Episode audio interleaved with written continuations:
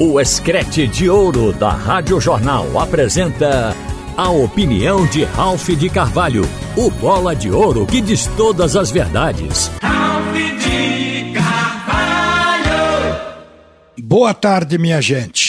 Está todo mundo de olho na abertura da janela para contratações dentro de 12 dias, no próximo dia 18 agora do mês de julho, incluindo-se aí o Santa Cruz, porque a Série D em contratando jogadores dentro do território nacional independe de janela pode contratar. Mas como Santa Cruz está trazendo um jogador que vem de fora, que é o Chiquinho, que estava jogando no exterior, ele vai precisar para repatriar o jogador da abertura da janela, para que oficialmente possa inscrever o atleta na equipe coral. Então, até o Santa Cruz está de olho na abertura da janela do dia 18.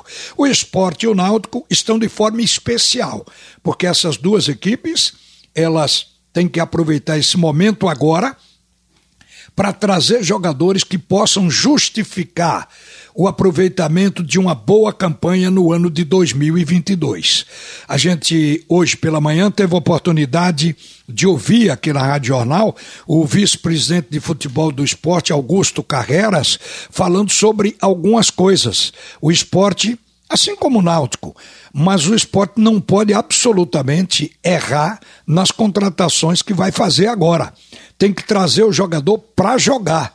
É reforço, não é complemento de elenco, porque o esporte na janela anterior contratou 17 atletas.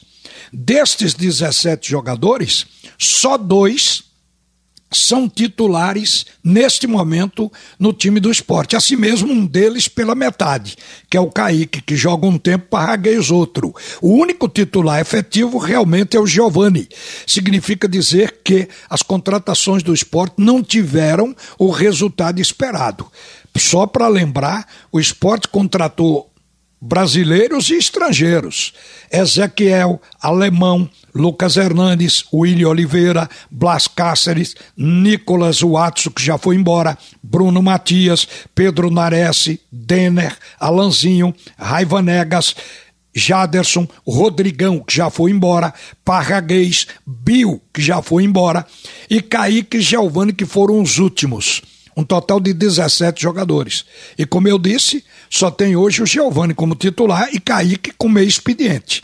Então, isso significa que houve erro nas contratações. O vice-presidente do esporte, o Carreras, justificou dizendo que naquele momento o esporte precisava completar o plantel, porque muita gente tinha saído na virada do ano e o elenco precisava ter um time para jogar, precisava se completar. Então ele foi para o mercado e trouxe quem podia trazer naquele momento.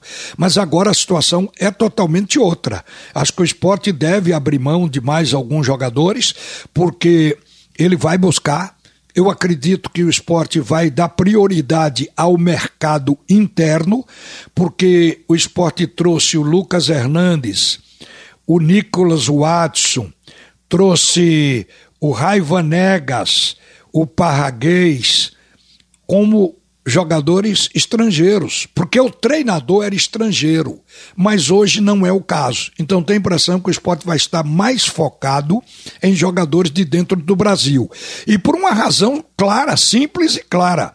O esporte tem que trazer jogador que não precisa de adaptação o estrangeiro vem e precisa de um tempo até para entender a língua e depois para se habituar aos costumes aqui do Nordeste. Então é uma coisa que leva tempo e não é o objetivo da abertura dessa janela agora, que essa janela é para completar os times e realmente reforçando os times. A gente sabe, inclusive, que o esporte está negociando com Caio Vidal atacante do Internacional. Agora veja como é a vida de jogador e como tem fatos interessantes para a gente narrar. Esse Caio Vidal, ele apareceu para o Internacional jogando pelo Porto de Caruaru. Foi naquela copinha, Copa São Paulo de 2019.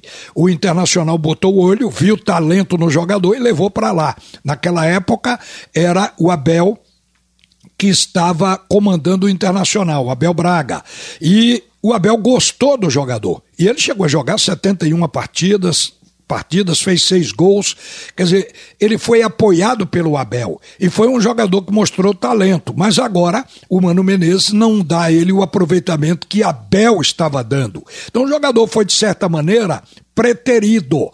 Mas a direção do Internacional, entendendo que o atleta tem valor e por isso é um ativo financeiro, porque tem mercado para ele, o Inter renovou o seu contrato. Ele passou, inclusive, a ganhar mais, está ganhando 120 mil reais por mês. Você vê o valor do atleta, porque o Internacional entendeu que fazendo a renovação do contrato dele até 2023, o Inter vai ganhar dinheiro com ele, emprestando ou vendendo, e se não fizer isso, vai utilizar o jogador em algum momento, porque o jogador é visto como um atleta de talento. É um cearense que, na verdade, é novo, tem 21 anos, faz 22 anos em novembro, é dizer, um jogador novo, subiu para a, da base para o time profissional há pouco tempo e o esporte está de olho no Caio Vidal. A negociação prossegue. Isto é uma notícia confirmada, porque pela manhã o Carreras confirmou aqui que está negociando e é do interesse do esporte trazer esse jogador. Outros jogadores virão. O Náutico vai revelar os seus, o esporte também. Mas a gente tem consciência que neste momento as contratações vão ser diferentes das que já foram feitas até agora. Serão jogadores provados, testados, consequentemente jogadores mais caros. Porque no caso, por exemplo, de Caio Vidal, ele é um ponta, joga pela direita, é destro, mas joga pela esquerda e joga também como centroavante. É um jogador adaptado ao setor ofensivo. Esse jogador ganha 120 mil. Evidentemente que ele não vem ganhando menos. O que o esporte pode conseguir é que o internacional pague parte do salário.